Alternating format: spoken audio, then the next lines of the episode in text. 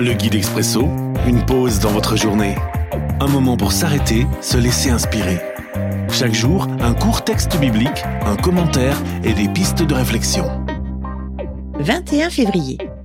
Aujourd'hui dans Lévitique chapitre 14, les versets 46 et 47. Si quelqu'un entre dans la maison pendant les jours où elle doit rester fermée, il restera impur jusqu'au soir.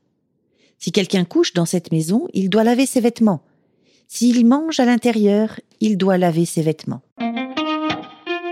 Si, si et si. Une réflexion de Théophile Muledi. Il est essentiel de reconnaître la réalité selon laquelle nos expériences sont souvent le résultat direct de nos actions. Ainsi, chaque action entraîne inévitablement des conséquences, qu'elles soient positives ou négatives.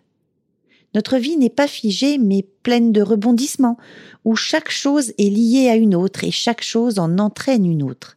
Alors, et si nous faisions un peu plus attention? Et si nous pouvions contrôler chacun de nos pas? Ça nous éviterait bien des dommages.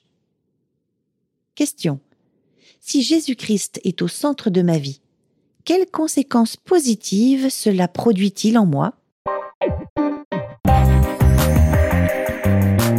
L'Expresso, un guide biblique accessible partout et en tout temps.